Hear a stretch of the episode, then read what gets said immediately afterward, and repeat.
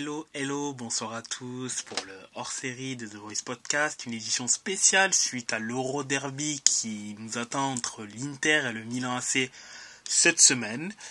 Et aujourd'hui, pour nous accompagner dans ce petit débat d'avant-match, on a Pater. Salut à tous, euh, merci de m'avoir invité, c'est un plaisir d'être là avec vous ce soir. Plaisir est partagé. Et notre euh, Milanais national, euh, Jeff. Bonsoir tout le monde. Donc euh, aujourd'hui, comme indiqué il y a quelques instants, on va un peu parler de ce qui attend le Milan, l'Inter, parler de la forme du moment, les éventuelles forces, faiblesses, joueurs importants, joueurs à surveiller, qu'est-ce qui peut être là ou les clés du match et euh, tout simplement derrière voir euh, faire un petit prono nous engage à rien, mais faire un petit prono éventuel euh, avant le avant le match et voir derrière si ça nous si ça réussira à l'un de nous.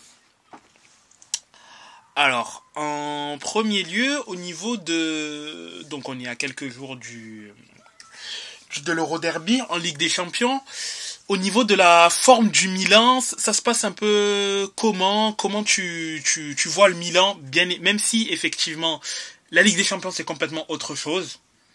Mais on va quand même, pour étayer nos propos, nos propos faut quand même qu'on se base sur quelque chose. Et euh, cette base-là, ben, c'est justement la forme du Milan, notamment en championnat, voire euh, Ligue des Champions. Comment est le Milan euh, pour vous en ce moment? Bah, si on retire euh, les performances mi-figue, mi-raisin contre les, petits qui ferment le jeu en Serie A, en incluant les dernières performances qu'on effectue en Ligue des Champions, je dirais qu'on est quand même pas trop mal. Hein. On a une solidité défensive retrouvée. Euh, en Ligue des Champions, on s'est pris qu'un seul but euh, depuis, bah, depuis Chelsea, en fait, je crois. C'est quand même pas rien. donc, ouais, c'est surtout sur la solidité qui, qui, qui fait un peu notre, notre force sur cette euh, partie de saison en Ligue des Champions et même un peu en Serie A sur les, euh, on va dire, les 10-15 derniers matchs. Je sais pas si je jouais d'accord avec ça. Jeff euh, Si, tout à fait. Je suis relativement d'accord. Parce que de toute façon, comme tu viens de le dire, c'est surtout avec les, les petites équipes où Milan a plus tendance à freiner. On ne sait pas, vu que les, ces petites équipes, bah, Pioli va avoir tendance à faire un turnover qui paye pas forcément bien. Ouais, voilà, c'est ça, quoi. C'est le, petit turnover ou le petit manque de, folie tactique qui nous pose souci sur les, petits matchs. Mais contre les gros, on voit, comme encore une fois, contre Lazio ce week-end, que Milan est capable de faire un match très sérieux. Ah bah là, je, le prochain match, je sais très bien que bah là, je sais qu'on va bientôt rencontrer la, Juventus. Je sais très bien que là, ce sera un bon match. Je sais très bien que Milan va bien jouer. C'est ça. Un Milan en double visage, hein, comme je le répète cette année. Euh, un peu. Euh, bah, même l'année dernière, c'était déjà un peu plus. C'était déjà comme ça l'année dernière. On le voyait moins, mais c'était moins le cas, mais mais c'était déjà ça commençait déjà. Ah, c'était déjà quand même bien, euh, bien important l'année dernière, parce que l'année dernière, on avait quand même perdu, je crois, euh, bien une petite quinzaine ou vingtaine de points, je crois, à un moment donné contre les petits. Peut-être pas une vingtaine de points, mais au moins une quinzaine de sûr. Jusqu'à ce que, dans le rush final, on arrive un peu à élever notre niveau de jeu. Mais ça, c'est un problème qui est assez récurrent sur, sur Pioli. Bah, c'est ça, c'est son, comme tu dis tout à l'heure, c'est son manque de folie euh, tactique. Euh, ou, même tout simplement, il va pas utiliser toutes les armes à sa disposition. Tu vois des joueurs euh, comme Vranks, par exemple, qui restent sur le carreau. Tu vois bah, Charles de Catalère, qui lui a beaucoup, beaucoup, beaucoup de mal à se lancer. Et des, petites, des petits trucs comme ça, quoi. T'as bah, qui commence à être lancé, c'est très bien. En plus, il fait des bons matchs. Je suis vraiment content pour lui. Mais euh, voilà, quoi, il y a des, joueurs comme Adli, par exemple. Adli, c'est le cas le plus mystérieux de toute l'équipe, je pense, actuellement. Bah ouais, pour Adli, mais ça vient un des problèmes qu'on avait. Euh, Adli et des Catalars, pour moi, voire Vranx dans une moindre mesure, ça lié au fait qu'on a le même problème sur ces matchs-là, c'est qu'on n'a pas un jeu qui se base énormément sur la possession de balle. Euh, on l'avait un petit peu quand Pioli a commencé à récupérer l'équipe et quand on était dans, une, dans la période post-Covid, comme beaucoup l'appellent, c'est qu'on avait un jeu qui était beaucoup plus euh, moderne, qui se rapprochait un peu plus de ce que le Napoli pouvait présenter cette année, par exemple. Euh, mais où c'est qu'on était plus dans le dans l'agressivité, balle au pied, tout en ayant beaucoup de joueurs dans la surface de réparation adverse et qui favorisait encore une fois aussi le, jeu en passe, le dédoublement, euh, l'appel contre appel, chose qui s'est un peu perdue au fil du temps avec Pioli, notamment euh, aussi parce que parce que Maignan s'est blessé les deux années de suite et on a dû changer un peu de d'armes pour pour couvrir un peu Tata Rosano par exemple, mais c'est quelque chose qu'il a perdu. Puis déjà que Tata était déjà moins rassurant, moins, moins, moins fort, en fait, tout simplement, il était moins solide aussi. C'est ça. Et il n'a pas le, même jeu au pied que, que Mignon, donc c'est beaucoup plus difficile de repartir euh, ou d'alterner euh, la variété de jeux de passe avec un Tata Rosano qu'avec un Mignon, par exemple. Tout à fait, oui. Mais bon, c'est des petits problèmes qui, j'espère, seront réglés euh, au moins via le mercato d'été, pour une fois. Bah déjà qu'on récupère, euh, Milan récupère au moins un gardien, puisqu'il récupère Sportiello de, de l'Atalanta. Bon gardien, c'est un bon choix encore une fois pour une deuxième, un, deuxième gardien. Pour une doublure, ce sera pas mal. Et je crois que Milan était aussi sur un troisième gardien, mais son nom m'échappe. Euh, j'ai aucune idée. Je pense que le, rôle du troisième gardien, ça va dépendre surtout si on va vendre celui qu'on a fait venir de, du Chili oui, il va, Costa Rica, mais, il va partir. Amérique du Sud. Ouais, il devrait partir en tout cas, c'est ce qu'on ce qu'on entend, qui permettrait de nous faire une petite plus-value, donc ça c'est cool. Et puis euh, c'est surtout qu'on a, j'espère qu'on aura un jeu qui est plus basé sur le, ce qu'on voyait au début avec Peli, qui était vraiment impressionnant, qui mettait deux buts par match minimum pendant 6, 7, 8, 9 mois, je crois. Euh, avec l'arrivée du, l'arrivée du 4-2-3-1 et de, de Zlatan, c'est ça? Ouais, c'est ça. Ouais. Bah, de toute façon, ça, ah ouais, on peut en parler de Zlatan. Hein. Mais pour moi, le, plus gros, défaut de Pioli, euh, c'est son manque d'initiative tactique, parce qu'en fait, il essaie de faire du Giroud, enfin du, avec Giroud, il essaie de faire du Zlatan. Sauf que euh, le profil des deux joueurs, pour moi, ne sont pas du tout les mêmes, malgré le fait que Giroud, c'est comme une masse physique qui est capable de s'imposer un peu en air, dans les airs. Mais c'est pas quelqu'un qui va réussir à jouer en déviation et à faire remonter le bloc de façon efficace Giroud, c'est déjà le gars qui va se battre. C'est clair que sur le terrain, c'est un battant. Mais, mais voilà, comme tu as dit, c'est pas le même profil que Zlatan. Zlatan, il va avoir des. Malgré son âge, il est encore capable d'avoir. Quand il arrive à mettre un pied devant l'autre, à avoir des gestes tactiques, des gestes techniques, pardon, que, que Giroud n'arrivera pas forcément à avoir les mêmes. Ouais, pour moi, Giroud, c'est plus encore un, un, joueur qui se rapproche un peu plus, même s'il est un peu plus moderne que, qu'un Inzaghi, mais c'est un neuf pur pour moi. C'est quelqu'un qui doit être à la finalisation de l'action plus que dans la, première construction. Parce que ça marche pas. C'est un, des problèmes pour moi de notre jeu a commencé à décroître à partir du moment c'est que Pioli a vraiment mis du Giroud pour en faire comme un, Inzaghi, un, Zlatan-like. Et à partir de là, on, est, on, s'est perdu dans, des, dans un méandre tactique, souvent. Euh, qui, nous, pénalise contre les petits, parce qu'effectivement, contre les petits, c'est bien d'avoir un, Zatan qui arrive à faire remonter le bloc, qui arrive à peser, à étirer les défenseurs, que Giroud n'arrive pas à le faire, parce que souvent ces relances, euh, elles sont cata, quoi. Ça doit, euh, j'ai pas la stat sous les yeux, mais je pense que si on regarde ces statistiques cette année sur le, nombre de pourcentage de passes réussies sur la première relance du gardien, euh, on doit pas être bien loin, on doit être très très loin des de 10, 15, 20% max, je pense. Hein.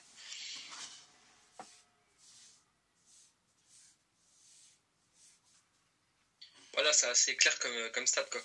Même si elle n'est pas forcément correcte, elle est. De toute façon, ça se voit visuellement. Hein. Je veux dire, euh, c'est rare de le voir euh, réussir une remise, euh, une remise de la tête ou une remise de la pied sur une relance de Maignan. dans un match, je ne vais pas en compter plus d'une ou deux déjà, donc ça, c'est un problème. Ça, c'est un truc qu'il faut qu'on arrête. Mais bon, on verra. Pour revenir sur le match du, de l'Euro Derby par rapport à, nos forces et nos faiblesses, comme j'avais dit, comme tu étais d'accord avec moi, Jeff, bah, la défense ça, pour moi, c'est le, point fort qu'on va avoir, c'est une solidité défensive qu'on a pu le voir contre, euh, on peut dire, l'une des meilleures équipes européennes de cette année avec le Napoli. C'est qu'on a su euh, fermer euh, leur point fort en attaque, même si Oshimen n'était pas là à l'aller. Mais c'est surtout là-dessus qu'on se basera, je pense. Même si le jeu de l'Inter, pour moi, est un jeu qui nous pose un peu plus de problème que le jeu de Napoli. Parce que le jeu de l'Inter, c'est un jeu qui part plus sur un bloc bas c'est justement contre ces blocs bas qu'on a un peu plus de mal. Ouais, l'Inter, c'est plutôt une équipe qui euh, ne fait pas global, qui peut, qui ne fait pas globalement le jeu puisqu'elle n'a pas de pur, enfin de pur créateur. Je veux dire, depuis la perte entre parenthèses d'Eriksen, forcément ça et Akan est certes bon à l'Inter, pas de problème par rapport à ça, mais ça reste un, style de jeu un peu différent, ce qui fait que on a perdu cette création-là et on a, entre parenthèses, je dirais gagné, mais bon, ce serait un grand mot de dire ça, gagné en verticalité. Donc euh, l'Inter, c'est une équipe qui joue effectivement en bloc bas, du jeu de position, c'est-à-dire qu'on va on va chercher à parfois beaucoup conserver la balle, ensuite euh, essayer de trouver la faille. Par contre, il y a effectivement un gros problème. Bon, ça c'est mon avis. Il y a un gros problème à l'Inter et qui peut être un point fort au Milan, c'est la créativité, la percussion. Vous avez des joueurs, notamment comme Léao, Théo, principalement c'est eux que je vise, c'est des mecs qui sont capables de pouvoir varier le jeu, accélérer, euh, casser le rythme par un dribble, par une accélération. Et à l'Inter, on manque énormément de ce genre de joueurs-là. Le dernier joueur en plat qui avait ces caractéristiques-là, ben aujourd'hui il est à Paris, Hakimi. Ce qui faisait que forcément, quand tu évolues dans un système avec deux pistons, quand tu as des mecs qui sont capables de répéter les efforts et de, pouvoir courir, enfin les deux, il y avait Hakimi et également Perisic. Mais Hakimi symbolisait beaucoup plus ce type de, jeu-là, capable de pouvoir euh, jouer également en contre et parfois être sur du jeu de possession. Ce qui faisait que l'Inter de Conte, notamment l'année où l'Inter gagne le Scudetto, ben, elle a un jeu beaucoup plus imprévisible. Même si les schémas de jeu de Conte sont, sont, vus quand même et travaillés, ça reste quand même une équipe qui pouvait être imprévisible. Alors que l'équipe d'Inzaghi, concrètement, ben, elle est très prévisible dans sa manière dans la manière de jouer en championnat du moins, parce qu'en Ligue des Champions c'est quand même différent. Ce qui fait que l'Inter a plus d'une dizaine de matchs perdus parce que la façon de jouer de l'Inter, quand tu joues contre des petites équipes, ben alors que tu es la grosse équipe, c'est toi qui dois faire le jeu, ben forcément on pas spécialement habitué. On est habitué à éventuellement jouer à la baballe, essayer de trouver un décalage, mais quand tu joues contre un bloc bas ben, il faut que tu as des mecs qui sont capables de créer, de percuter, de pouvoir dribbler pour pouvoir casser le bloc et éventuellement trouver des phases. Et ça, c'est beaucoup plus compliqué. Bien que depuis quelques semaines, je ne sais pas qu'est-ce qui s'est passé concrètement, mais les échéances arrivent et l'Inter performe de plus en plus. Sur les cinq derniers matchs de championnat, l'Inter, c'est 4 victoires, une, dé... Euh, victoires, une défaite, défaite contre Monza en plus vieille défaite en plus. Mais par contre, il gagne la Roma, il gagne la Lazio. Très bien cette défaite contre Monza, moi j'aime bien. ouais, mais il gagne contre euh, la Roma, il gagne contre la Lazio. En coupe, ça se qualifie contre la Juventus. Euh, ça se qualifie également en demi-finale de Ligue des Champions. Les attaquants remarquent, sachant que ça, pour certains, ça faisait des mois et des mois qu'en championnat, il n'avait pas marqué. Lukaku, ça faisait depuis le mois de août, je crois qu'il n'avait pas marqué en championnat dans, je vais bien préciser, en championnat dans le jeu, parce qu'il a marqué des penalties, mais il n'a pas marqué dans le jeu. Son dernier but était contre Lecce. Je crois que c'est la première journée de championnat. Oui, après, il a passé une bonne période blessé. Blessé aussi. ça, c'est un problème pour moi avec le, on va dire, le renouveau de Lukaku qui revient vraiment fort sur cette fin de saison. Et je pense que la raison pour laquelle on en parlait un peu en préambule euh, tout à l'heure, mais c'est que la raison pour laquelle l'Inter est autant en forme, c'est que physiquement vous êtes au point là. J'ai l'impression que vous êtes arrivé euh, au top du top de votre préparation physique pour justement ces échéances de fin de saison, qui est déjà un peu le cas, euh, qui était moins le cas l'année dernière par exemple c'est qu'en fin de saison, vous étiez arrivé vraiment au bout de course de votre préparation physique. Exact, et aussi que vous perdiez beaucoup de rythme. Là, la, préparation a un peu changé. C'est à peu près le même cas au Milan, surtout avec la période de janvier qui est un peu catastrophique, parce que aussi physiquement on n'arrivait pas à mettre le turbo. Et là, on sent que les, joueurs arrivent à, aligner les kilomètres, arrivent à, accumuler les courses sans trop de soucis. Donc euh, physiquement, ça va être intéressant de voir qui va avoir la main mise sur le match de, mercredi, et puis euh, surtout le match de la semaine prochaine. Parce que la clé pour moi, elle sera, elle sera en partie sur la forme physique des deux équipes. Exact. Et de ce côté-là, le Milan a fait un peu plus de turnover que l'Inter. On a pris un peu plus de, risques en championnat pour ça. Euh, donc à voir si ça va payer en, Serie A, en, Champions League par rapport à vous de ce côté-là. Ouais, effectivement, à voir. Bien que quand même l'Inter a fait en sorte que les quatre attaquants, Correa, Dzeko, Lukaku, Lotaro et du temps de jeu sur ces derniers matchs. D'ailleurs, les quatre ont, ouvert leur, euh, leur compteur dans des compétitions différentes, mais les quatre ont ouvert leur compteur du coup. Les quatre ont pu jouer. Au milieu, un peu tout, quasiment tout le monde est là. Brozovic, pierre angulaire du milieu de terrain, semble revenir en forme. Et ça, c'est une excellente nouvelle parce que on peut dire ce qu'on veut à Cannes en tant que résistant, si je me trompe pas, c'est ça le terme. C'est pas pareil que le, c'est complètement pas pareil que Brozovic. Quand Brozovic est dans cette position-là, ça change tout. La seule inconnue éventuelle que l'on peut avoir, c'est défensive. Bien que, globalement, ça va. Euh, défensivement, sur les 5 derniers matchs, l'Inter, c'est 2 buts encaissés, 14 marqués. Bon, le match contre les Las Véron euh, fait que, bon, c'est un peu gonflé. Mais, mais, euh, voilà, globalement, ça va. Hum, se dire qu'on réussit à être dans cette position-là sans le meilleur défenseur de l'Inter sur ces 4-5 dernières années, Skriniar, qui est blessé jusqu'à la fin de saison, et en partance pour le PSG, c'est bizarre, c'est très étrange, mais écoute, c'est comme ça et il faudra faire avec. Euh, Onana qui est globalement bon, c'est pas c'est pas sur sur lui sur qui on peut tirer. Après reste à savoir quels seront les trois qui seront en défense du côté de l'Inter. Je pense y aura Bastoni, Acerbi, De Vrij, peut-être.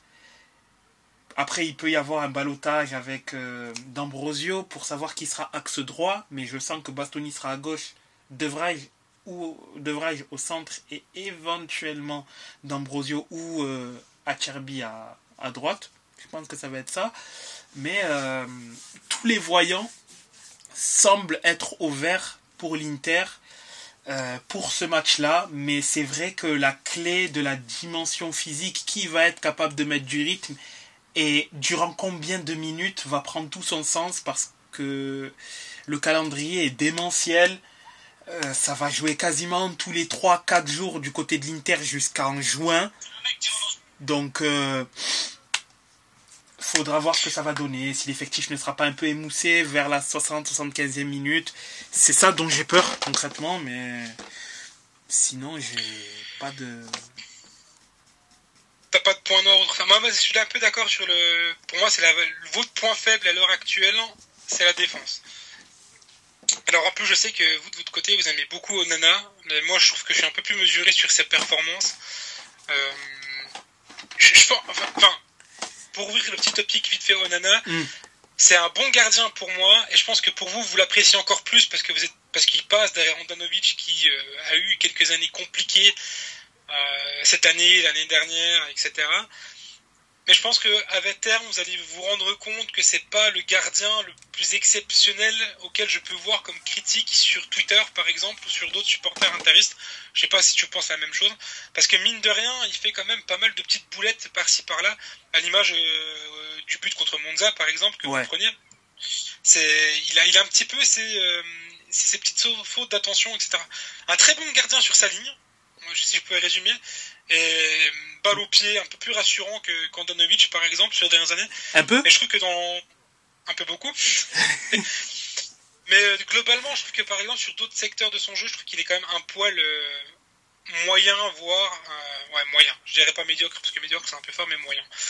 Donc à voir sur les autres années, mais sais pas le joueur que je mettrais comme comment dire comme point rassurant pour votre défense par exemple. Ben, en fait, concernant Onana, le, problème, le, problème en fait, c'est qu'on a statistiquement la pire défense de l'Inter depuis bien longtemps. Je pense qu'il faut remonter à la période où Mancini globalement devait avoir l'Inter, voire un peu avant, pour avoir une Inter qui prend un but par match.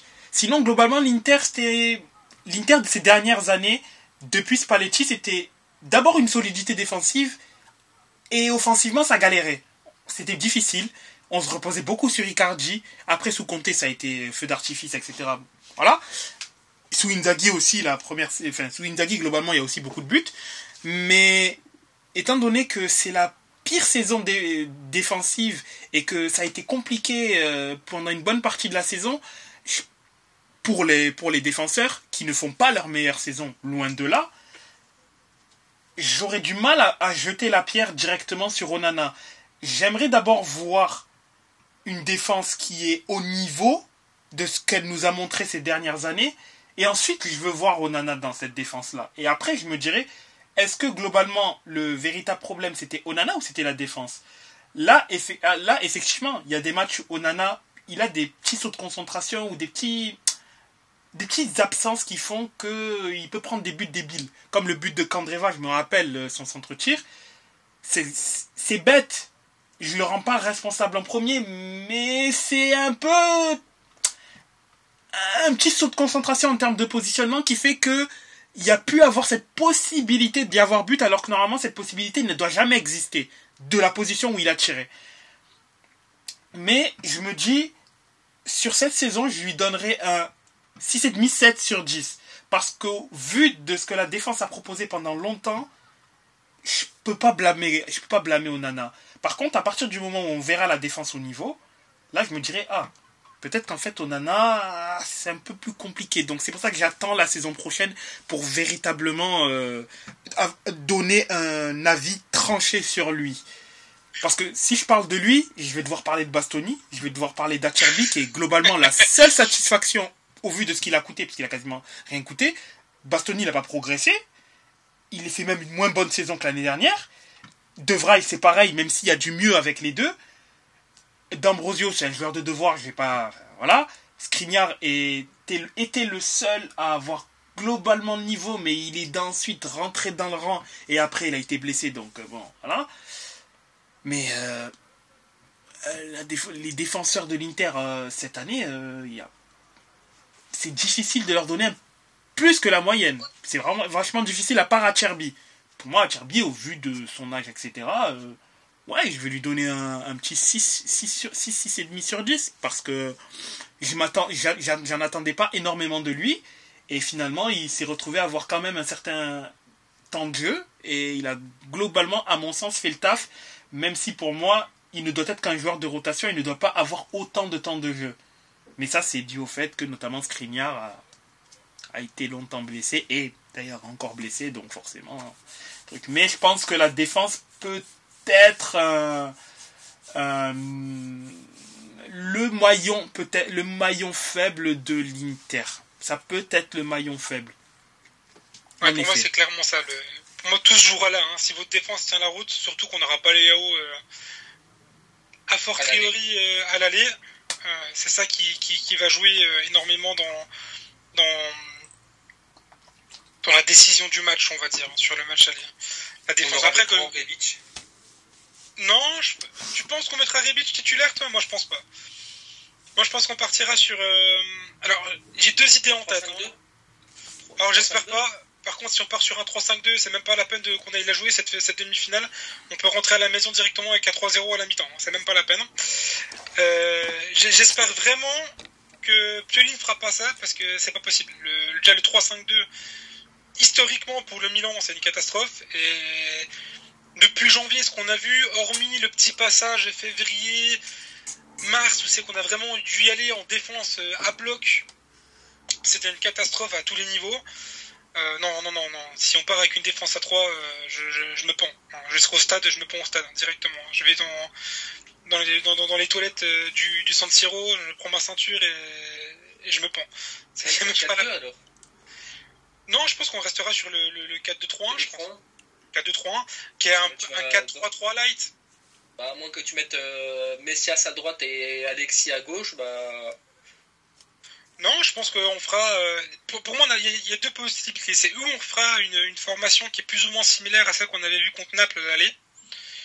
Euh, c'est que Léao n'était pas là également. Et on avait mis Konic à gauche. des Catalans en 10, je crois. Et Messias ou Alexis à droite, je sais plus, un truc comme ça. Je crois que c'est Alexis. il me semble que c'est Alexis peut-être exactement. Ou euh, on gardera la formation qu'on a actuellement avec Kronich ou Benassar en 10, euh, Diaz à droite et Alexis à gauche. Mais je pense pas qu'on change de, schéma tactique à fortiori, je, je pense pas. Ça n'aura aucun sens sur le fait que ça fait euh, presque un mois qu'on est resté avec le 4-2-3-1. Et même si Léo n'est pas là, hmm, bah, je, pense que la je crois que la fois où Léo a été suspendu, il me semble qu'on avait justement changé de formation pour ça. Non, non, pas contre Napoli, c'est sûr que non. On était resté Non, sur. non, pas contre Napoli, mais, euh, mais il, me semble, il me semble que c'est arrivé au cours de la saison que, que Léo était indisponible et du coup on a changé le- la, la compo. euh, là, honnêtement, j'ai pas souvenir. c'est l'époque où on avait mis le 3-5-2 justement, je crois, ou un truc comme ça. Ah oui, non, mais ça, je pense pas que le 3-5-2 ait été mis parce que Léao était suspendu, c'est parce que Pioli voulait son 3-5-2 euh, pour euh, solidifier l'équipe ou pour tester un autre schéma tactique. Mais je, je, je, je ne pense pas que ce soit la corrélée euh, avec une possible absence de Léao. Je pense pas. Souhaitons-le. Comment? Souhaitons-le. Ouais, ouais, ouais, non, non, là, c'est pas la peine. Mais du coup, pour revenir à, à- à la, à la possible absence de Léao, pour moi, ça peut être un mal pour un bien. C'est-à-dire qu'à la place d'utiliser Léao comme la seule arme offensive du Milan, peut-être qu'on partirait sur un jeu un peu plus choral, un peu plus collectif, euh, qui a pu et a su faire ses preuves auparavant avec le Milan. Je, encore une fois, je me répète par, rapport au match de Napoli à l'Allier, on sait que c'était un des meilleurs matchs de la saison du Milan, d'un point de vue de production et de domination malgré le fait qu'on n'est pas parti avec la victoire pour euh, deux faits de jeu, hein, le péno et, le, et les deux poteaux qu'on tape euh, en deuxième mi-temps. Euh, ça, peut, ça peut aider, et puis en plus ça peut aider un, un- un Théo Hernandez qui est plus orienté offensif que défensif, parce que les deux ont un peu du mal à dialoguer hein, de façon générale. Euh, Parce que quand Léao est titulaire, on a un Théo qui est plus orienté euh, tâche défensive, on va dire, que offensive. Et on l'a bien vu contre la Lazio, quand on donne l'arme ou tout le flanc gauche à, à Théo, qu'on le fait jouer vraiment en piston gauche, défenseur gauche, comme un peu en équipe de France, c'est dévastateur en fait. hein. C'est- Ça va tout seul. Et inarrêtable ce, ce garçon. C'est ça quoi. Ça, Ce, ce mec-là, il a, il a trois poumons, il est inarrêtable. Franchement, Théo, tu. Théo, tu le mettrais limite, tu le mettrais sur l'aile gauche, mais il serait dévastateur, quoi. Après, l'aile gauche, je pense que c'est un peu plus compliqué parce que justement, son point fort, c'est de partir de loin, balle au pied, pour casser des lignes directement. Tu le mettrais en aile gauche, je pense qu'il aurait beaucoup plus de mal à s'exprimer parce que tactiquement, enfin pas tactiquement, techniquement, c'est pas non plus un joueur qui est capable de de mettre des crochets dans les petits espaces. Tu vois, c'est quelqu'un qui va surtout utiliser son physique à 100%, 200% avec une, excellente conduite de balle, mais sans forcément chercher des gris-gris comme peut le faire euh, un Léao par exemple. Donc moi le voir jouer plus haut, j'aurais un peu plus de mal par exemple. Je le trouve très très bien en défenseur gauche. Justement, il est tellement fort prenant ce ballon et en remontant et le, le- le remonter sur 60, 70, 80 mètres. Ça, ça, pour nous c'est primordial.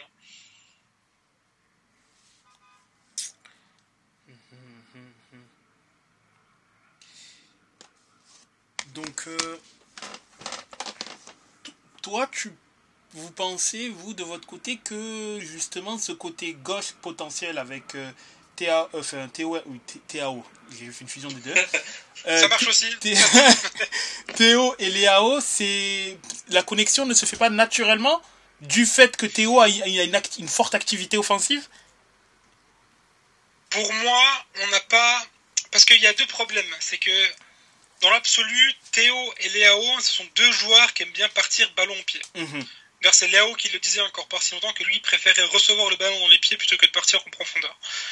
Et Théo, c'est à peu près le même problème. C'est pour ça qu'on voit souvent Théo en phase de construction, souvent aller dans une position plutôt milieu axial qu'un vrai défenseur gauche à mordre la ligne. Parce que les deux ont pas une, je vais pas dire une, commu- une communication naturelle, mais ils ont un style de jeu qui en sont un peu à l'opposé. C'est-à-dire que si Léao est un joueur qui, est- qui aimait plus dialoguer collectivement, tel un Kvara par exemple, Ouais. Je pense que ça, que ça fonctionnerait beaucoup plus. euh, la, la symbiose fonctionnerait énormément. Le duo Théo-Léo fonctionne parce que physiquement les deux sont des monstres et qu'ils peuvent avaler des kilomètres euh, tout le long du match et que la qualité des joueurs fait qu'au bout d'un moment ça fonctionnera toujours à un moment donné du match.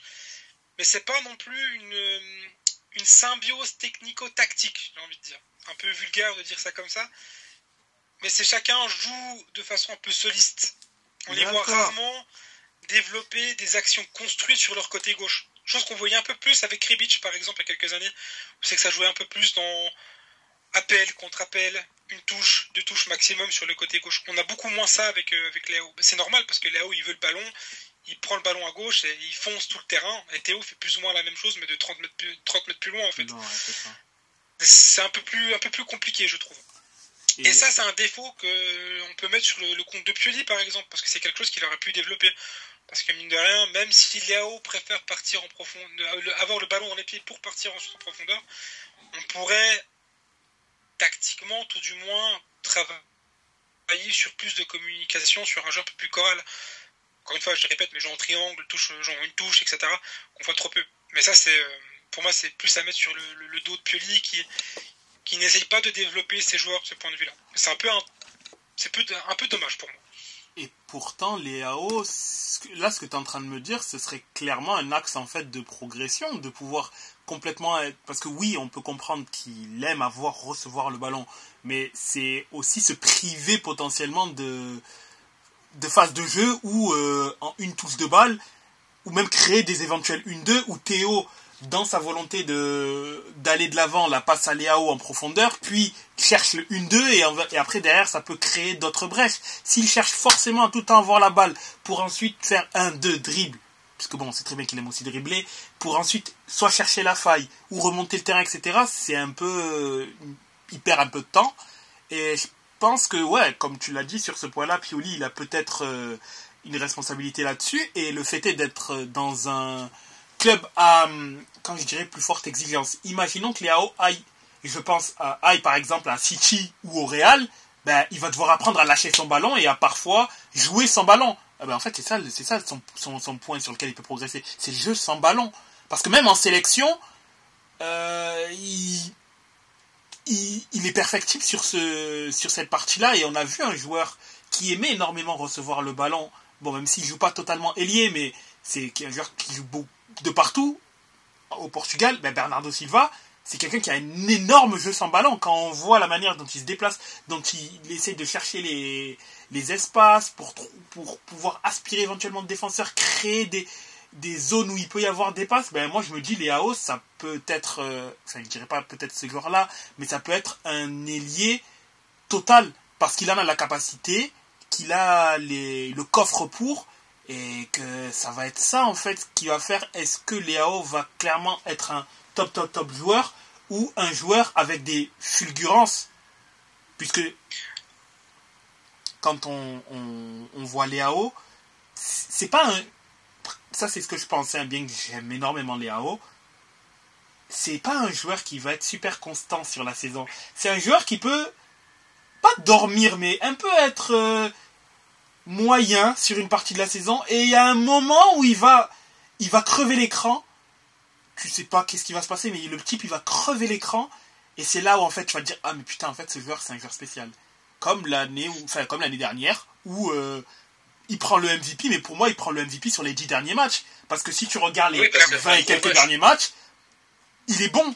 Mais euh, c'est que à la fin du la fin de saison où tu te dis il est, euh, il est décisif à quasiment tous les matchs, il crève l'écran et il permet au Milan de sortir de, quelques galères et de vous faire gagner le championnat. Parce que bon, l'Inter c'est dessus aussi, mais il, il, s'est, je sais pas, il s'est réveillé ou il a truc. Euh, mais en tout cas, c'est à ce moment-là où il a vraiment montré qui il était. Et je pense que c'est ça qui. Ça, c'est quelque chose dont Pioli va devoir le faire taffer, d'être un joueur constant pas d'être un joueur qui peut avoir des énormes hauts puis revenir à un niveau euh, moyen.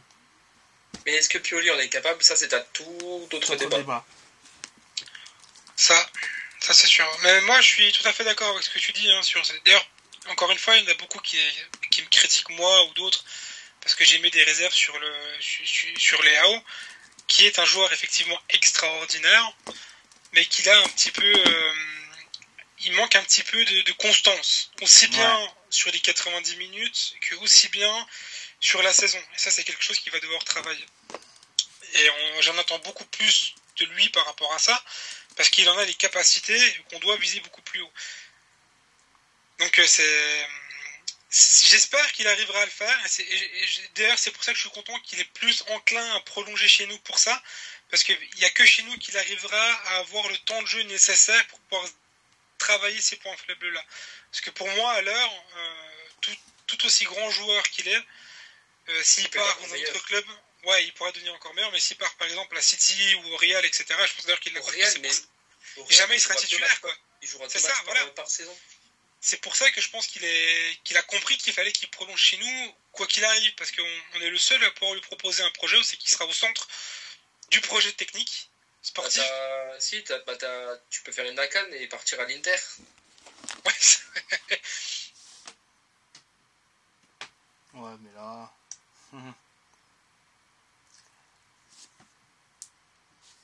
Non, mais c'est clair que chez Camilan, il, a, bah, il est titulaire indiscutable, tout simplement. Et heureusement, c'est le meilleur joueur de l'équipe.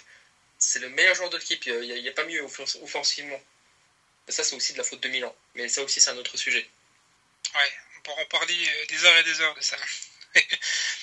En espérant que cette année, ils mettent un peu plus la main au portefeuille et qu'on ait. euh, pas grand chose, hein. euh, rien qu'un Openda ou quelque chose comme ça, ce sera déjà pas mal. Hein. Ouais, ce serait pas mal. Mais en plus, pour revenir par rapport à Léo, encore une fois, moi, ce qui me rend dingue, c'est que il y en a qui disent qu'il n'a pas un QI footballistique extraordinaire. Je suis pas forcément d'accord. C'est vrai qu'il rate énormément de, de choses dans le dernier geste qui est assez frustrante, à l'image de ses frappes écrasées qu'il peut faire de temps en temps, ou euh, de dernières passes un peu aléatoires de temps en temps. Mais moi, ce que je trouve formidable chez lui, et c'est un des seuls qui arrive à le faire chez nous, c'est qu'il est de temps en temps, il arrive à faire des changements d'aile pour casser les lignes, pour perturber le bloc adverse. C'est le seul qui le fait. Et c'est le seul qui le voit souvent. Et ça, c'est un truc qui me rend dingue dans ce Milan-là, c'est qu'on ne tente jamais des changements d'aile. Ça me rend fou. La base du foot, c'est aussi justement passer le jeu de gauche à droite, euh, ralentir, accélérer. Et ça, on le fait rarement. Ça me frustre. Et par contre, Léo, pour le coup, souvent, tu vas le voir qu'il prend le ballon et il va envoyer une, euh, une chandelle à, à Messias ou à Alexis ou à Calabria pour écarter le jeu. Et heureusement qu'on a ça de temps en temps, parce que sinon, ce serait tellement pauvre encore euh, tactiquement dans, chez nous. Mais tout ça pour dire qu'il a vrai.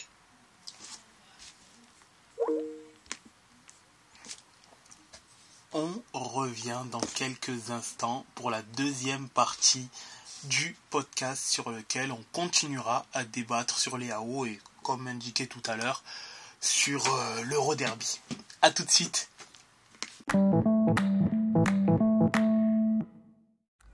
Pour suivre l'actualité du Milan AC, vous pouvez les suivre sur leur Twitter solo Milan com C-O-M et également sur Twitch solo Milan com comme C-O-M S-O-L-O M-I-L-A-N C-O-M sur Twitter et sur Twitch.